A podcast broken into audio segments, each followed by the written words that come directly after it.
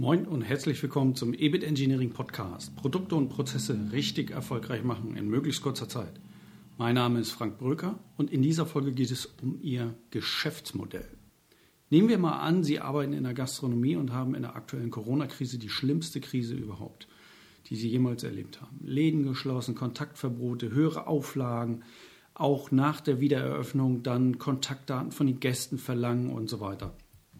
Mit anderen Worten ausgedrückt, von jetzt auf gleich verdienen Sie überhaupt kein Geld mehr. Sie müssen sich irgendwie über Wasser halten und dann bei gestiegener Kosten nach der Eröffnung nur 40 Prozent des Umsatzes von der äh, Zeit zuvor erzielen. Kann das einer vorhersagen? Nein. Unmöglich. Und wie damit umgehen? Auch darauf gibt es kein Patentrezept. Wichtig ist, dass Sie einen Weg finden, Ihr Geschäftsmodell so umzugestalten, dass Sie gegenüber solchen Dingen weniger anfällig werden. Sie müssen bei all dem kraftzehrenden Überlebenskampf darüber nachdenken, wie es in der Zukunft aussehen soll. Gehen wir in den Bereich E-Commerce. Sie bauen ein Geschäft auf und setzen voll und ganz auf eine Plattform, zum Beispiel Facebook. Also eine Plattform meine ich, wie die Kunden letztendlich zu Ihnen finden. Sie generieren unglaublich viel Umsatz und sind der Meinung, dass sie es richtig, richtig gut gemacht haben. Dann kommt der Tag, dass Facebook irgendwelche Algorithmen ändert und ihre Kunden finden sie und ihre Produkte nicht mehr. Von einem Tag auf den anderen. Oder sie sind bei Amazon und plötzlich, äh, also äh, nutzen die Services von Amazon und, und sind als Händler dort auf der Plattform. Und plötzlich handelt Amazon die Produkte auf eigene Rechnung und macht ihnen Wettbewerb. Alles schon vorgekommen. Von heute auf morgen verlieren sie einen großen Teil ihrer Einnahmen. Auch hier wieder das gleiche Muster. Von jetzt auf gleich keine Einnahmen dann, wenn überhaupt, Umsätze auf einem niedrigeren Niveau bei gleichzeitig wahrscheinlich höheren Kosten. Gehen wir zu einem anderen Beispiel. Ladengeschäfte irgendwo in der Innenstadt. Zunächst kommen sie noch klar mit den Einnahmen, können die Miete so einigermaßen decken und dann kommt äh, keiner mehr. Warum? Die Hauptstraße, die viele Kunden sonst nehmen, um in ihre Region zu kommen und ihr Geschäft zu besuchen, diese Hauptstraße wird gesperrt sagen wir für ein Jahr. Kanalarbeiten heißt es dann. Die Straße wird komplett aufgerissen und muss saniert werden. Es gibt zwar eine Umleitung, aber sie ist total umständlich und die Leute nutzen es nicht. Die Zufahrt zu ihrem Geschäft ist zum großen Teil abgeschnitten. Und wieder das Muster. Erst kommen sie klar und denken, das läuft so weiter und plötzlich bricht das weg. Wenn es weitergeht, dann wahrscheinlich zu veränderten Randbedingungen, wenn sie nichts anpassen, oftmals auch hier auf geringerem Niveau. Das könnten wir endlos so fortsetzen, verschiedenste Beispiele äh, finden in die Richtung.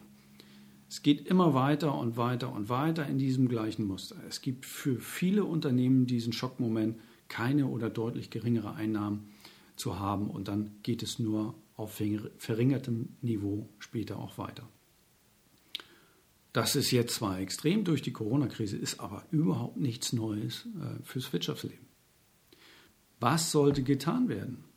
Nun, Sie sollten regelmäßig, auch und besonders wenn es sehr gut läuft, Ihr Geschäftsmodell immer wieder prüfen, ob es anfällig ist für solche Veränderungen.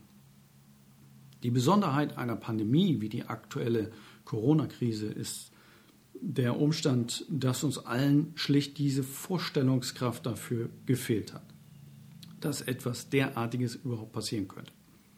Das passiert in ähnlicher Form aber auch ständig im Wirtschaftsleben.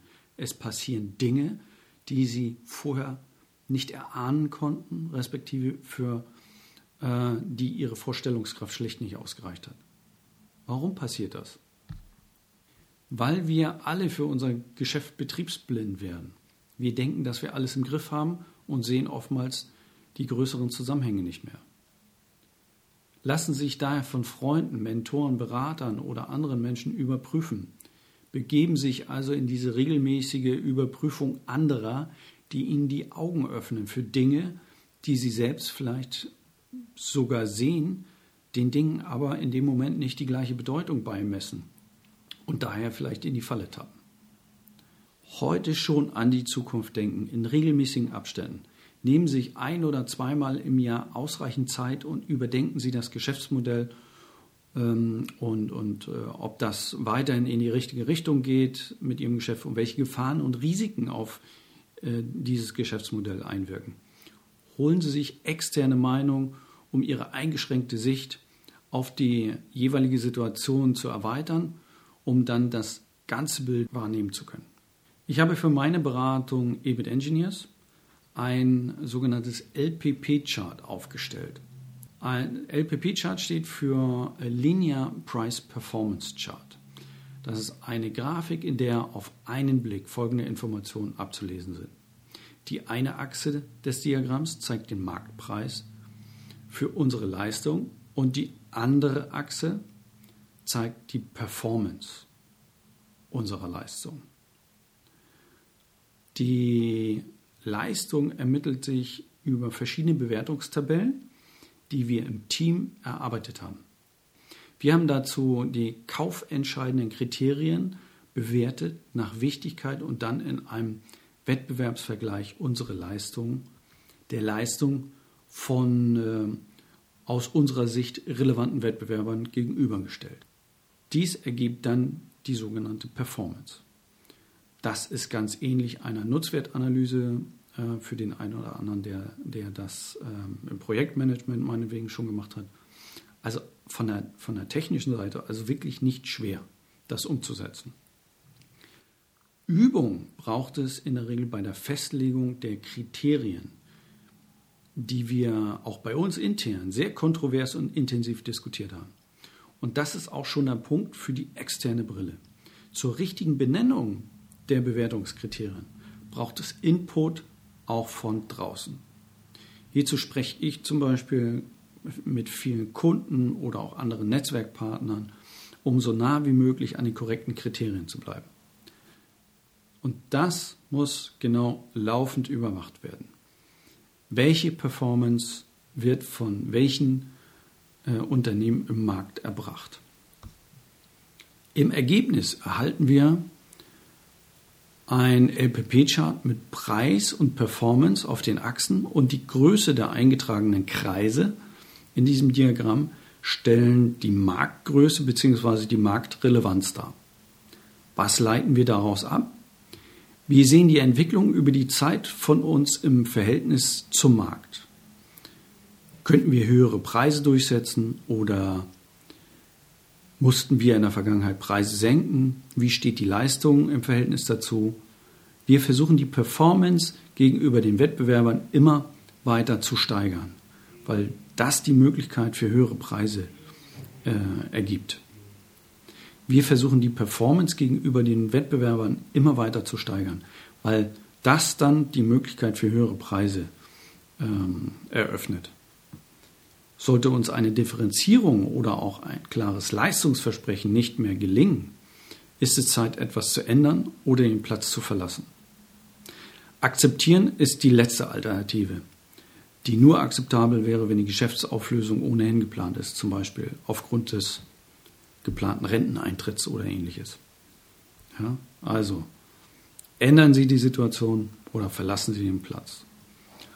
Ich habe für das Geschäftsmodell von EBIT Engineers gerade wieder diese Prüfung durchgeführt und bin sehr erfreut darüber, dass wir aus meiner Sicht jetzt sehr gut dastehen.